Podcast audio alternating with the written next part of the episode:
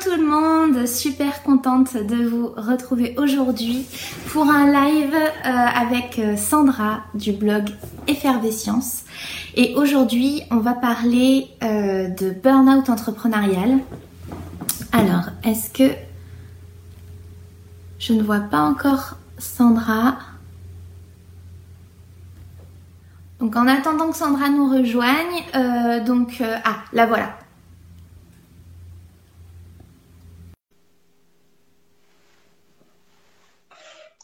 En cours. Ah, salut.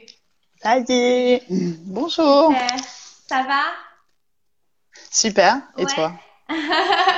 Ça va, génial. Bah, merci beaucoup euh, euh, pour euh, bah, ce rendez-vous où on va pouvoir parler d'un sujet donc qui est, vraiment hyper important et trop peu malheureusement abordé. on parle beaucoup, ouais, on parle beaucoup du burn-out pour les salariés et euh, aussi pour les mamans, euh, mais pas tant que ça finalement pour les entrepreneurs. Ouais. Et encore sur les définitions officielles, ils parlent que des salariés. Ils n'ont même pas mis les mamans. D'accord. Ah ouais. Il y a encore beaucoup de choses à sortir de l'ombre. Ouais. C'est pas encore, euh, c'est pas encore complet la présentation du burn-out. Ok, alors du coup, est-ce que, euh, Sandra, est-ce que tu peux te présenter pour euh, ceux qui regarderaient ce live ou le replay et qui ne te connaîtraient pas? Alors, moi, je m'appelle Sandra. Euh, j'ai euh, un cerveau effervescent, donc atypique, un peu rayé. On appelle ça les zèbres. Euh, deux tatouages et trois burn-out parce que ah. j'aime bien, bien, collectionner les burn-out pour bien maîtriser le sujet. Donc, voilà, j'en ai fait trois. Et c'est devenu ma mission. Donc, ma mission, c'est la sensibilisation au burn-out. Et j'ai l'habitude de dire la sensibilisation pédagogique au burn-out parce que je vais prendre des références à des séries, à des jeux vidéo, à des petites références un peu pop culture, déjà pour que ça parle à tout le monde, et aussi parce que bah, le burn-out, c'est un peu le côté obscur, c'est pas super drôle, mais, euh, j'aime bien mettre un peu de fun dans tout ça aussi. Ouais, bah, c'est vrai que moi, ce qui m'a tout de suite plu en tant que communicante, euh, c'est bah, justement ton branding. Ah, je vois qu'on a du monde. Salut Valérie, salut Sophie, salut Mad. Ouais, bonjour à tout le monde. Je suis en train de partager aussi là de mon côté. Vous me voyez regarder un peu comme ça, mais c'est parce que je mets dans mon groupe et, euh, et sur mon profil pour faire venir un petit peu de monde en plus. En tout cas, si vous voulez un, exemple d'univers de branding euh, euh, très. Bonjour Régis, je vois un petit Z. je vous invite vraiment à aller visiter donc le site effervescience.fr. je vous mettrai de toute façon le lien. parce que voilà, Sandra, elle est jusqu'au boutiste. Euh, elle a euh, pas de couleur, elle a euh, une petite iconographie basée sur des illustrations. Elle a... J'ai un tatouage. Voilà, elle a son logo. Je crois que c'est l'extrême. Hein. il y a vraiment un univers, même au niveau de l'écriture, il y a voilà des toujours des petits des petits éléments, des petits jeux de mots récurrents, et du coup ça donne vraiment à sa marque une identité hyper cohérente et reconnaissable et et voilà, on pénètre tout de suite son univers. Donc euh, ça, c'était le petit aparté euh, euh, sur ton branding que j'ai beaucoup aimé. Oui. Bah, après, il faut savoir, merci beaucoup. Déjà, il faut savoir qu'on a des neurones en commun avec Aurore, hein, parce que bah, je suis scientifique à la base, je me suis passée par la case agence comme graphiste. Et j'ai conçu des formations pédagogiques, euh, en l'occurrence en prévention santé. Donc j'étais déjà sur la prévention du stress et du burn-out. Euh, c'est un sujet que j'ai juste passé en grand public et pourtant être dedans m'a pas évité d'en faire. Ouais. Du coup, euh, la notion de construire un univers, de construire une charte graphique, c'est des choses que j'avais déjà fait avant. Donc, à mm. partir du moment où je l'ai fait pour moi en tant qu'entrepreneur, c'est en mode ça y est, je peux faire vraiment les trucs à mon image. Ouais. Et je me suis vraiment lâchée sur cette partie-là de personnalisation, de construction d'univers c'était vraiment une grosse partie euh, du plaisir d'être indépendante. Ouais, c'est clair. Merci Valérie. Salut Régis. Alors, euh, du coup, on va rentrer dans le vif du sujet. Le burn-out, qu'est-ce que c'est? Alors le burn-out, c'est un épuisement qui est en fait la conséquence d'un stress chronique. En fait, il faut prendre le stress comme quelque chose qui euh, est normal, puisque ça va permettre de s'adapter à une situation, ça va permettre de mobiliser ses ressources pour gérer une situation perçue comme menaçante par l'organisme. On mobilise les ressources, on gère la situation, on revient à la normale, sauf que dans le monde actuel, avec l'accélération permanente, on a tendance à être tout le temps dans un niveau de stress plus ou moins élevé, donc sans retour à la normale, et le stress va s'accumuler, s'accumuler, s'accumuler. Moi, j'utilise l'image d'une pile avec l'idée qu'en fait, la, la, pile, elle va s'oxyder d'usure, de stress à l'intérieur, on va cumuler une hormone qu'on appelle le cortisol, qui va aller flinguer euh, le système immunitaire, qui va jouer sur le fonctionnement du cerveau, qui va fatiguer, qui va épuiser. Et quand on est vraiment bah, complètement oxydé de l'intérieur, complètement rempli de stress et de cortisol, l'organisme ne va pas tenir, il va s'effondrer d'un coup. Et c'est ça le burn-out, c'est cet effondrement qui est la conséquence d'un stress qui a duré en permanence trop longtemps. D'accord. Et c'est pour ça ouais, qu'on parle en fait d'épuisement professionnel finalement. C'est vraiment un épuisement qui est lié à la, au stress. Euh, au stress lié au travail, quoi. Au stress chronique. Mais attention, parce qu'il y a une erreur qui est faite souvent et que j'aime bien, j'aime bien casser. Ils parlent d'épuisement, ils vont mettre une petite pile qui se vide progressivement en mode euh, on est fatigué, on est fatigué, on est fatigué, un matin on se lève plus. Et en fait, c'est vraiment pas ça. C'est on cumule le stress, on cumule le stress, on cumule le stress. Donc on est dans l'action, la débauche d'énergie. On est vraiment, on n'a pas l'impression qu'on va s'effondrer. En fait, on paraît très fort, on paraît très efficace, multitâche, ça va dans tous les sens. Et d'un coup, l'organisme va dire stop et on va tomber d'un coup. Donc on voit pas forcément venir un burn-out. C'est très fourbe pour ça. Une fatigue avec une pile qui se vide, on se repose, la pile se remplit et ça va. Le burn-out avec ce niveau de stress, on se repose, ça sert à rien en fait. Et en plus, très vite, ça va impacter le sommeil, donc on n'arrivera pas à se reposer efficacement. On aura des insomnies, on aura du sommeil non réparateur, on va se réveiller fatigué, ça c'est caractéristique du burn-out. C'est beaucoup plus difficile à détecter, beaucoup plus difficile à remonter pour récupérer. Ouais, d'ailleurs, il y a Sophie qui nous dit complètement d'accord, le corps lâche. Ouais. C'est exactement ça. Mais surtout que quand on est entrepreneur, en fait, on a tendance à déjà on a tendance à pas compter ses heures. Euh, le stress devient assez vite un état permanent parce que ben, on a tellement de choses à penser et, et euh, d'ailleurs moi c'est ce qui m'a amené aujourd'hui à aborder ce sujet euh, alors qu'à la base moi mon domaine c'est vraiment la communication d'entreprise. C'est parce que je me suis rendu compte avec mes clients qu'il y a un gros souci c'est le quand on dit j'ai pas le temps Souvent, ils me disent, je leur dis, voilà, vos, flyers, c'est bien, on les a fait, mais maintenant, il faut prendre le temps de les distribuer. Ah oui, mais j'ai pas le temps. Euh, le site internet, il faut prendre le temps de le faire vivre, de le gérer, de oui, mais j'ai pas le temps. Et en fait, derrière ce j'ai pas le temps, souvent il y a euh, un début de burn-out en fait. C'est ce que j'ai identifié et, et, c'est terrible parce que déjà au niveau de votre business, bah, ça vous empêche de vous focuser sur l'essentiel, sur l'essentiel et en plus euh, vous êtes plus capable de faire les choses euh, vraiment bien parce qu'il y a, voilà, euh, comme tu disais tout à l'heure, on est tellement à fond qu'à la fin, il n'y a plus de recul, il y a une fatigue accumulée, etc. etc. Et puis surtout, c'est terrible à titre personnel parce que la personne qui est dans cet état-là, elle est vraiment pas bien. Mm, mm. Alors, la partie stress, c'est vraiment l'explication physiologique du burn-out. On a cette notion de stress qui s'accumule. En termes de contexte et d'environnement, bon, à part les cas un peu tordus de harcèlement qui arrivent, il y a des choses où vraiment euh, il y a une pression extérieure permanente et là on est sur un stress extérieur. Il y a toujours un point commun à tous les burn-out, que ce soit les salariés, les entrepreneurs, le burn-out maternel, une charge de travail ou de choses à gérer pour les, pour les mamans par exemple supérieure à nos ressources, que ce soit les ressources physiques, les ressources en organisation, les ressources en temps, les ressources financières, c'est toujours ce décalage. Trop d'attentes, pas assez de ressources. Et ça, on ne peut pas le tenir sur la durée et c'est ça qui va faire qu'on a ce ressenti de stress permanent.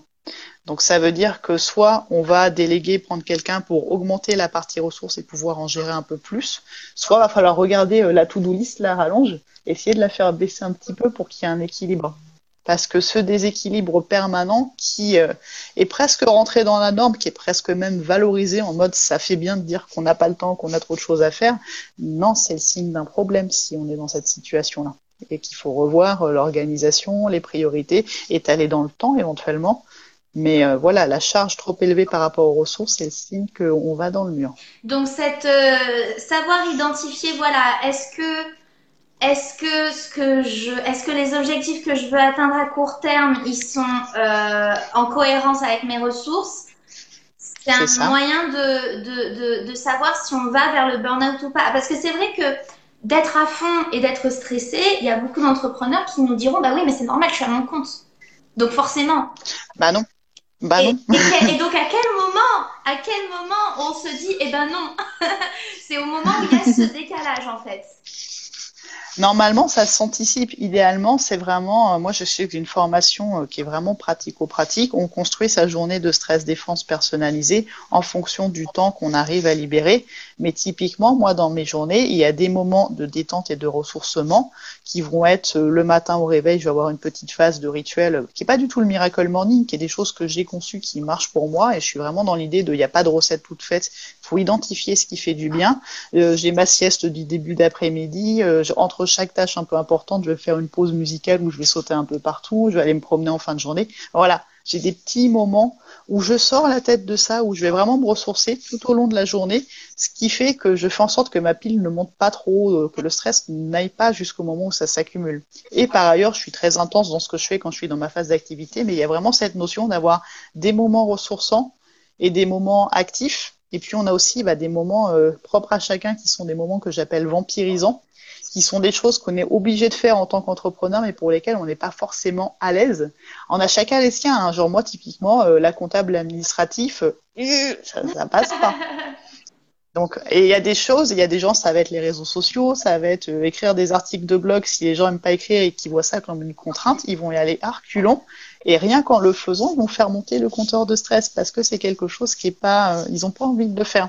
Donc, il y a des choses, on a pas le choix, on le fait quand même, mais du coup, on va équilibrer ça avec un moment ressourçant. Et il y en a où va peut-être falloir bah, faire le point sur la liste, voir ce qu'on peut euh, faire ou ne pas faire. Et, et cette notion euh, de, de charge et de ressources, pour la contrer et pour l'anticiper, c'est d'avoir un maximum d'activités ressourçantes et puis de chasser tout ce qui est vampire énergétique soit on les met un moment, on les fait, et puis on se met un truc bien ressourçant derrière pour équilibrer ça, pour pas être tout le temps dans des trucs vampirisants qui vont pomper l'énergie. Euh, soit on essaye de déléguer ce qu'on peut déléguer, de simplifier, de rendre plus fun. Parce que typiquement, la, comptabilité, là, ça passe mieux. J'ai fait un truc un peu sympa, je sais que je mets une musique un peu rigolote. Euh, j'ai trouvé un moyen de le rendre moins vampirisant. Ouais, mais tu sais. Mais, c'est vraiment ça. Mais tu sais, c'est ce que je conseille aussi à mes, à mes clients pour leur communication. C'est-à-dire que mm. moi, je dis toujours, euh, euh, par exemple, quand on choisit le réseau social sur lequel on veut déployer euh, sa communication, bien sûr, il faut regarder est-ce que ce réseau social il est pertinent par rapport à votre cible, etc. Mm. Mais surtout, est-ce que ce réseau social il va quelque part vous plaire, vous amuser? Parce que si c'est une corvée, de toute façon, vous ne le mm. ferez pas. Et si vous le faites, vous le ferez mal. Donc moi, je préfère, euh, par exemple, quelqu'un qui fait du B2B, euh, mais qui me dit, oui, d'accord, mais LinkedIn, euh, c'est un truc, c'est horrible, je peux pas. Je peux pas, c'est, c'est, ça m'ennuie, c'est voilà. Et eh ben, je mm-hmm. préfère qu'ils choisissent par exemple Instagram parce que c'est quelque chose qui va sur lequel il va être plus efficace parce que ça lui plaît, parce que c'est quelqu'un qui est dans le visuel, etc., qui aime faire des stories, des choses comme ça, plutôt qu'un compte LinkedIn qui va être géré à reculons avec une mauvaise énergie et, qui sera euh, très certainement moins efficace au final qu'un Instagram bien géré. Euh, c'est hyper important parce que on est euh, on est sur on est sur de l'humain et, et on est sur un humain, c'est-à-dire l'entrepreneur, le pilier de tout. Oui. Alors après, le on peut déléguer à un community manager et tout, là, bien sûr, il faut, il faut, il faut le faire, mais, mais au départ, on est mm. tout seul, quoi. Ouais. Mm. Et tu vois, moi, ça fait bientôt trois ans, j'ai une assistante depuis la semaine dernière seulement. Eh ouais. Parce que j'ai vu la rentrée s'amorcer, les projets, les nouveaux clients. J'ai dit, oula. Et en plus, elle m'a contacté. Elle a bien senti qu'il y avait moyen de m'aider là maintenant. Et, et ça s'est fait tout seul. Mais j'ai attendu trois ans. Au début, j'étais vraiment dans l'idée d'étaler les échéances. Et un truc que tu as dit qui est super juste, c'est vraiment bah, ce qui nous attire, ce qui nous fait plaisir. Moi, la solution que je donne à peu près à tous, et je l'ai fait un peu en jeu de mots au début, et en fait, elle se vérifie à chaque fois, je dis qu'on est des maîtres du jeu. Et le jeu, j'écris J-E et je mets le U entre parenthèses. Hmm. Chaque fois, je fais des jeux de mots et je fais des vidéos. Je pense que je vais acheter les lettres et faire un code couleur, tu vois, pour pouvoir vous le faire en visuel. et pourquoi ça? Non, mais c'est vrai, j'ai un Z rayé qui est quelque part dans la bibliothèque euh, pour pouvoir faire des trucs un peu visuels, mais non, je, non, je vais acheter les lettres. La prochaine fois, j'aurai un truc visuel. Et pourquoi je fais ça En fait, le jeu JE, c'est soi. C'est ce qui, euh, ce qui nous fait plaisir, nos envies, nos valeurs. Quand on est entrepreneur, on est indépendant, on est tout seul, on part de nous, c'est nous qu'on va mettre en avant, notre personnalité, notre offre. C'est ce qu'on market, mais avant tout, c'est nous qu'on met en avant. Donc le jeu, c'est vraiment, ça doit se rapprocher de ce qu'on aime faire, de ce qu'on veut faire. Et le jeu JEU, c'est le plaisir. C'est-à-dire que même si euh, par rapport à soi, son objectif, sa mission, bah, LinkedIn est pertinent peut-être, si ça nous plaît pas, si c'est trop aseptisé, si c'est trop sobre, il n'y a pas le jeu JEU, il n'y a pas le plaisir, comme tu disais, ça marchera pas. Quelqu'un qui le fait de façon forcée, il le fait mal et on sent que c'est forcé. C'est même à l'écrit, on peut sentir que c'est forcé.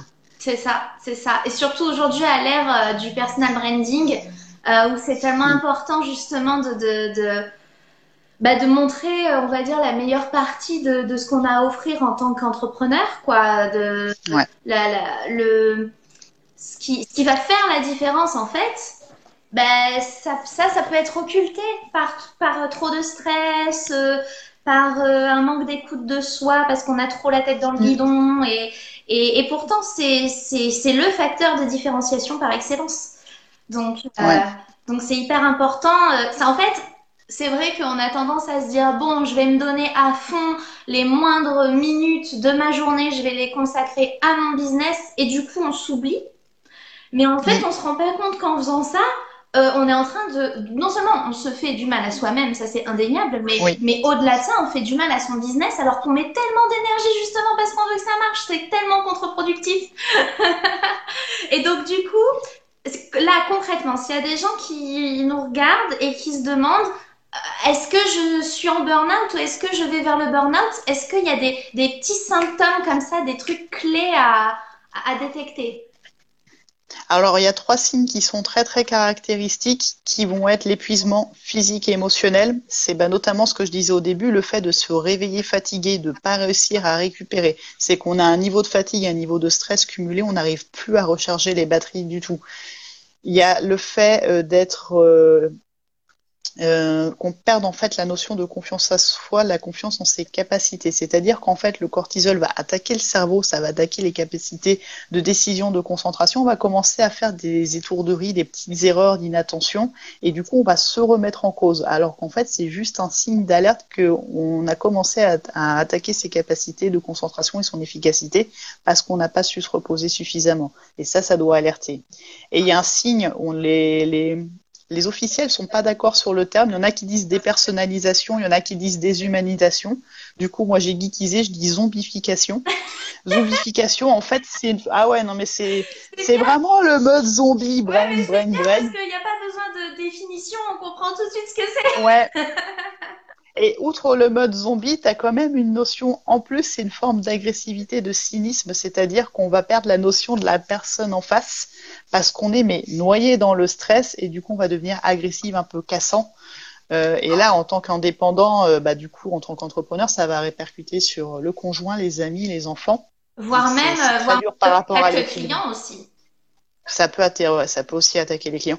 Au début, le burn-out, c'était les professions médicales parce qu'ils avaient beaucoup de choses à gérer, pas assez de ressources. Euh, il y avait une intensité émotionnelle dans certaines annonces de diagnostic à laquelle ils n'étaient pas formés. Et du coup, les premières victimes, entre guillemets, du côté zombie, c'était les patients qui se prenaient euh, des annonces dramatiques pour eux avec une totale déshumanisation.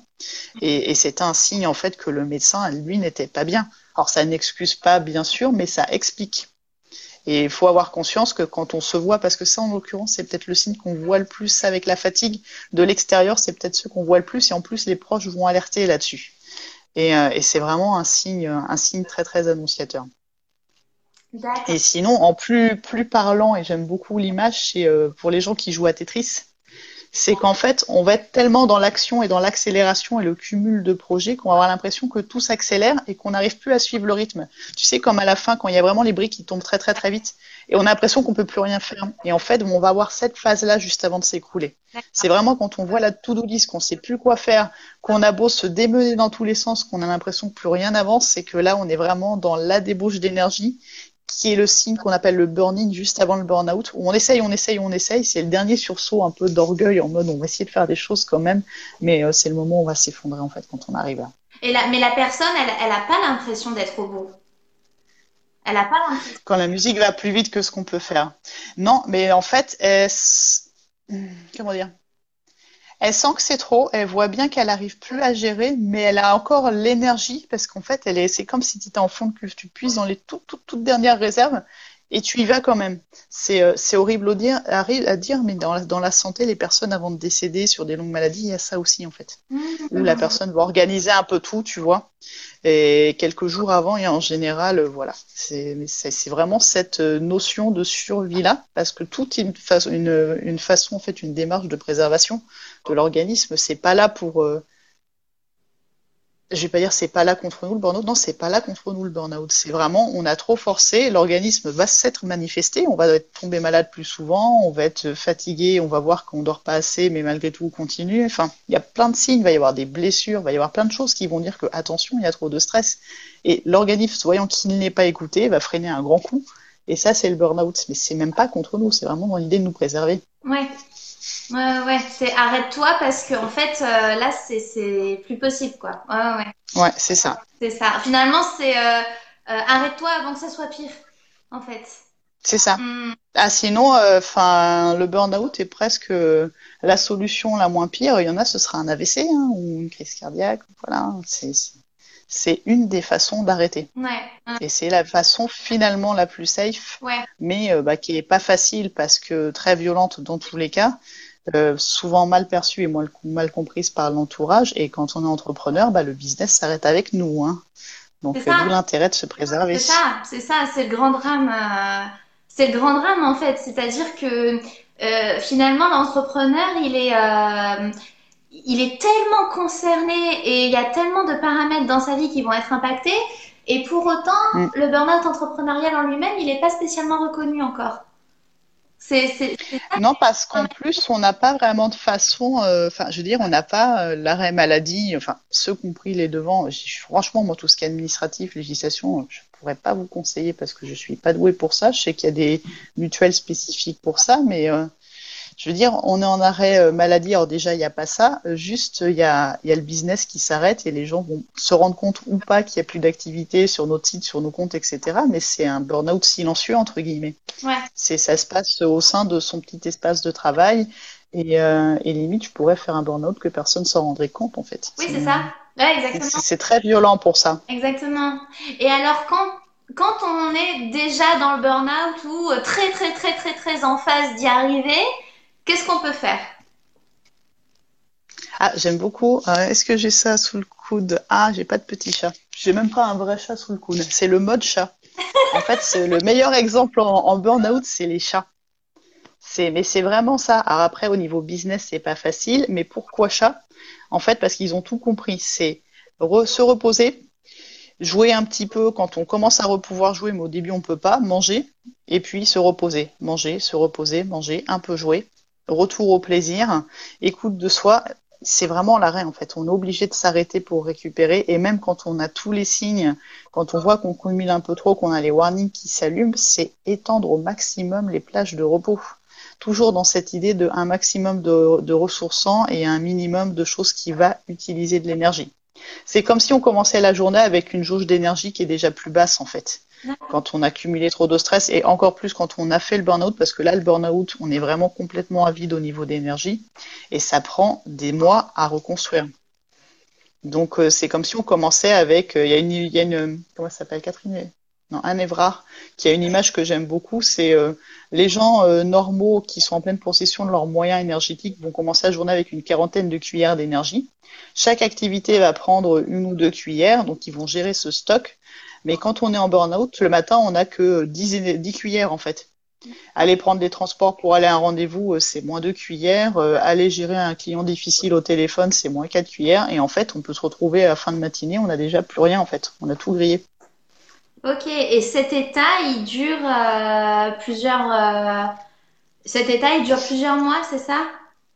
Ouais, alors c'est euh, plus on a mis de temps à arriver au burn-out, donc plus on a supporté longtemps le stress chronique, plus le burn-out va être violent, plus on va mettre du temps à remonter. Après, si on prend vraiment le temps de s'arrêter, de se reposer sans faire des choses par ailleurs, et on sait très bien que c'est rarement le cas, Euh, ça va aller plus vite si on est vraiment inactif, qu'on se repose vraiment. Si on continue à essayer de faire quelques petites choses par ailleurs, bon, on peut être sur la remontée de burn-out pendant des années. Moi, pour en avoir fait trois, j'avais fait, j'ai fait des examens biologiques un peu poussés parce que c'était le secteur où je bossais avant, donc j'ai pu vraiment aller voir ce qui s'était passé. Euh, on m'a annoncé, euh, on m'a annoncé plus de deux ans pour récupérer. Ah ouais. Euh, je suis tombée enceinte, on m'avait dit que c'était un peu tôt, il aurait fallu que je récupère un peu plus. J'ai quand même réussi, mais euh, ça n'a pas joué sur ma récupération et je n'ai pas fini de récupérer physiquement. Et ça fait trois ans.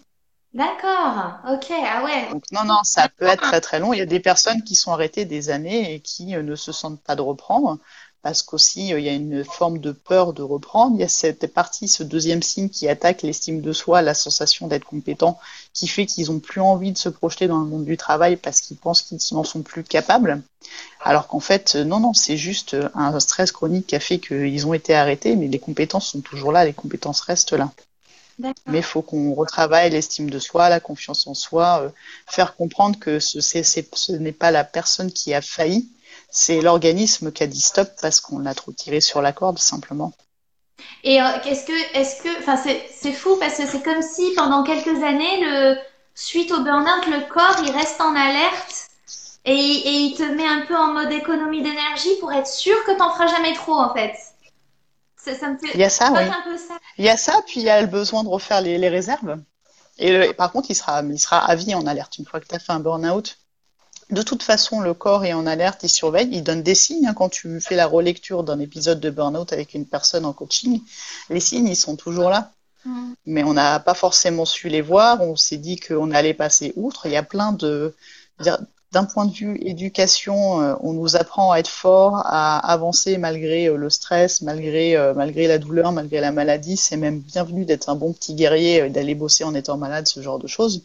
Ce qui fait que les signes sont là, mais c'est presque bien vu de passer outre. Donc forcément, ça peut pas passer sur la durée. Mais oui, on est plus sensible après un burn-out. C'est, on peut moins en faire déjà parce qu'il faut le temps de récupérer. Et euh, surtout, on va, on va tomber à chaque fois plus vite, en fait. Pour en avoir fait trois, c'était à chaque fois plus rapide et à chaque fois plus violent. D'accord, d'accord. Et du coup, euh, qu'est-ce qui... Qu'est-ce qui a changé en fait quand... Parce que du coup, tu, tu nous dis que tu en as fait trois, mais qu'est-ce qui a changé entre chaque euh, burn-out que tu as fait?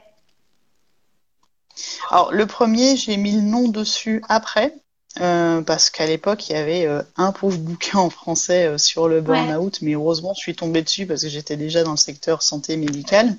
le premier, moi, j'ai eu des problèmes personnels, à savoir, j'ai dû gérer la maladie et le décès de mon papa.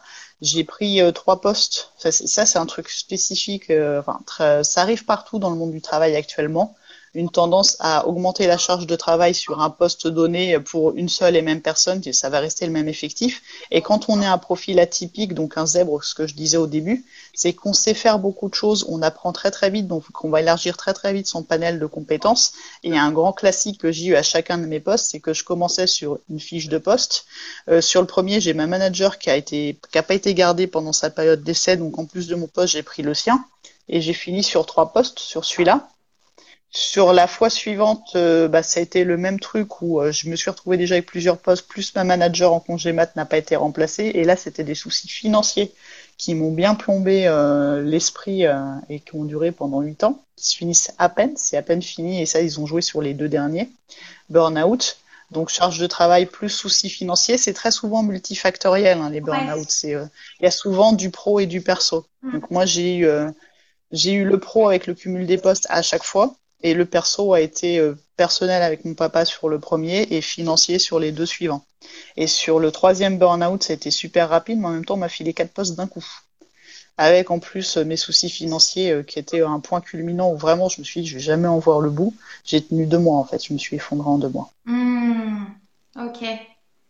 Ok, ouais, comme euh, c'est important parce que du coup, euh, les personnes qui regardent euh, ce replay ou, ou, le, ou qui sont là avec nous en live oui. peuvent peut-être se rendre compte que finalement, on a l'impression peut-être que dans l'aspect professionnel, bon, ça va encore, oui, mais t'as pas tenu compte de peut-être l'aspect perso, l'aspect santé, la famille, voilà. Et, et, et, tout ça, ça, ça, ça vient s'accumuler en fait. Ouais. Ouais. Il faut savoir que le fameux cortisol qui s'accumule quand tu es stressé, 5 minutes de stress, ça va mettre 5 heures pour éliminer le cortisol qu'on va avoir cumulé.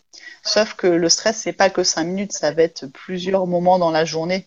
Ce qui fait que c'est comme ça qu'on arrive sur des délais vraiment longs pour récupérer d'un burn-out parce que la quantité de cortisol accumulée, on va tout de suite être sur des semaines ou des mois pour remettre le compteur à zéro. Et euh, dans un, dans un monde de bisounours, on ne serait pas stressé, ce qui n'est pas le cas. Donc euh, c'est aussi pour ça que ça dure très longtemps. Et du coup, les stress qu'on a sur notre journée de travail, euh, que ce soit en tant que salarié, que ce soit avec les enfants, quand on couche les gamins, euh, on a encore le stress de ce qu'on a pu vivre avec les enfants la journée. Quand on, quand on referme l'ordi en tant qu'entrepreneur, on a toujours le stress du client qui n'a pas été sympa ou de tel ou tel truc administratif, machin, enfin des trucs qui sont nos vampires énergétiques à nous, qui sont propres à chacun on les a toujours en termes de cortisol dans l'organisme quand on est avec son chéri pour la soirée. Et du coup, euh, il va payer les pots cassés. Et c'est aussi pour ça que c'est souvent les proches qui vont donner l'alerte, en fait. Ouais. Parce qu'ils vont voir qu'on est sur les nerfs, littéralement. Ouais, donc 5 minutes de stress, 5 heures pour c'est 5 heures. éliminer. Ouais. C'est énorme. C'est énorme. Ce qui fait que quand on regarde un peu les domaines de vie, donc le travail, le perso, euh, l'individu, la famille, les amis et l'environnement, en fait, ça va forcément irradier sur les autres domaines. Parce qu'on est mmh. sur des délais où forcément ça va répercuter et puis ça impacte tellement l'individu que bah voilà, on est sur la partie agressive, fatiguée, donc on va moins sortir, on va pas vouloir voir les gens, on va être agressif. Euh, j'ai fait une petite vidéo où là il y a 20 signes plus parlant que les trois euh, officiels reconnus euh, qui sont vraiment des situations du quotidien où on veut plus sortir, euh, on veut plus quand on te demande comment ça va le boulot, c'est vas-y dégage quoi, c'est bon, je peux en parler. Plein de petits trucs comme ça du quotidien. Ouais, voilà, c'est ça. Et ça, c'est très parlant. Je mettrai des petits liens, je pense, du coup, sous la vidéo, comme ça, vous aurez vraiment des ressources pour, euh, pour reconnaître si Burnout is coming. Là, euh, j'ai fini de migrer, enfin mon assistante, heureusement qu'elle est là, a fini de migrer euh, ma formation où il y a le premier module qui est gratuit, où j'explique les mécanismes du stress, les signes à surveiller. À la fin, il y a un questionnaire pour évaluer son niveau de stress. Et comme c'est vraiment de la prévention, le module 1 est gratuit, donc vous pourrez aussi mesurer vraiment votre niveau de stress. Euh, je l'ai checké hier soir, donc euh, oui, hier soir était dimanche. On peut parler du, de cette période de la rentrée qui est très caractéristique pour les, les entrepreneurs et les salariés. Et du coup, là, je sais que dans la semaine, je, je le sortirai officiellement. Vous pourrez mesurer vraiment le niveau de stress. Super. Bah alors oui, justement, dis-nous un petit peu plus. Euh, si on veut travailler avec toi, comment ça se passe? Alors, moi, je fais euh, de l'accompagnement individuel, sachant que là, c'est très rempli. Donc, euh, j'ai aussi des formations en ligne. La formation qui va plus parler aux entrepreneurs, euh, ça va être la formation Stress Fighter à toute heure, où je vous expliquais, c'est celle où on construit sa journée de stress défense personnalisée. Donc il y a une partie d'outils que je donne toujours. Si vous voulez un outil contre le stress, parce qu'il fait baisser le niveau de cortisol, c'est la cohérence cardiaque, qui est une technique de respiration qui va générer une hormone qui va contrer le cortisol en fait. Donc ça va vraiment littéralement faire baisser le niveau de stress, mais tout le reste sont des choses très personnelles et c'est ça qu'on établit ensemble. Et c'est d'autant plus important quand on est entrepreneur parce qu'on est complètement libre de son emploi du temps, donc ça laisse une liberté pour mettre en place une stratégie de préservation qui est euh, inestimable et qui est super précieuse. C'est parfois plus facile que par rapport à un salarié, mais il faut vraiment se mettre soi en priorité pour mettre en place ces stratégies. Donc j'ai cette formation là, euh, j'en ai une qui arrive fin octobre qui est Mission Game of Thrones, qui est encore plus ludique, encore plus gamifié, où je suis en costume de Khaleesi avec des dragons, où on est sur la même combat. J'ai hâte de la sortir, celle-là. Je pense qu'en tant que communicant, tu avoir le truc dire, ah ouais. Donc non, non, très marrante. Et j'ai bah, le module 1 à une suite de formation qui va beaucoup plus loin, qui explique vraiment les causes profondes. Si on est passé par la case burnout, il faut plutôt passer par la grosse formation pour bien comprendre ce qui s'est passé, bien aller vraiment au fond du problème, bien comprendre les causes du problème et réajuster sa mission, son organisation, son environnement, son alimentation. Voilà, vraiment, si on a fait le burn-out, il faut passer vraiment par plutôt la grosse formation. Tandis que la petite stress fighter à toute heure euh, va aider à construire la journée, qui va aider à se préserver en fait. Donc moi j'aime bien quand les gens ils arrivent en préservation et là s'ils viennent euh, Merci beaucoup, Sophie. J'adore tes noms de formation. ouais. Et la grosse formation, c'est que la grosse formation, je dis toujours la grosse formation, c'est la quête de Stress Fighter. C'est la quête de Stress Fighter, la grosse. Et, euh, et oui, voilà, c'est ça. Et puis, et puis là, je lance euh, quelque chose de complètement euh, nouveau et complètement différent qui est pas lié au burn-out. Et pourtant, j'ai mis de la, des, des, des, outils de prévention à l'intérieur. C'est Objectif Formation. C'est pour bah, les entrepreneurs, les infopreneurs qui voudraient construire des formations parce que bah, finalement, moi, mon offre de formation est déjà assez bien construite et ça a été facile parce que je concevais des formations avant. Et ce qui fait que tous les outils euh, bah, de pour avoir les idées, les structurer, euh, comment filmer, comment mettre en ligne les différentes plateformes pour diffuser, comment vendre tout ça, c'était mon métier d'avant. Donc pour moi, c'était simple. Mm-hmm. Et j'avais pas remarqué que je recevais plein de questions sur bah, les outils que j'utilisais, comment je faisais mes formations, etc. Donc là, je suis en train de faire vraiment un package où je donne tout pour que, bah, pour que les entrepreneurs arrêtent de perdre du temps à essayer de comprendre bah, quels outils, comment s'organiser, comment mettre en ligne, comment on fait une formation. Enfin, voilà. Donc ça, je l'ai lancé la semaine dernière. Je suis en plein lancement. Et, euh, et, du coup, ça va aussi servir aux, aux entrepreneurs, infopreneurs. Et, euh, et, du coup, j'ai mis mes formations de stress défense, l'air de rien à l'intérieur. Comme ça, je sais que je les, je les sensibilise aussi au burn-out entrepreneurial à l'insu de leur plein gré. mais oui, mais, mais tu sais, c'est vrai que euh, ça, ça, je rebondis sur ce que tu as dit parce que effectivement, quand on est entrepreneur. Avec plaisir, Valérie. Merci Valérie. Effectivement, quand on est entrepreneur, euh, il y a un stress supplémentaire que tu n'as pas ou beaucoup moins quand tu es salarié. C'est le fait que finalement, tu vas te former en même temps que tu vas faire. C'est-à-dire qu'il y a plein d'aspects. Euh, tu peux être, par exemple, spécialisé dans, ton domaine et c'est les prestations que tu vas réaliser ou les produits que tu vas vendre, mais tu apprends le côté ben, communication, comptabilité, euh, formation, euh, internet, euh, les réseaux sociaux, etc., etc. Et je le vois avec mes mm. clients, rien que le fait de créer une page Facebook, c'est déjà un stress. Oui. C'est déjà. Si c'est pas leur domaine, ouais. Exactement, parce que bah ils ont jamais fait ça, ils, ils ont peur mm. de mal faire et tout. Et, et ce, cette, cette, espèce d'état permanent où on est à la fois expert dans notre domaine, mais en même temps débutant dans tout le reste, ben, ça génère un stress euh, constant supplémentaire que qu'on n'a pas quand on est salarié ou ça, ça dépend peut-être des métiers, mais la plupart du temps, moi dans le salariat, j'ai j'ai pas connu ça, tu vois.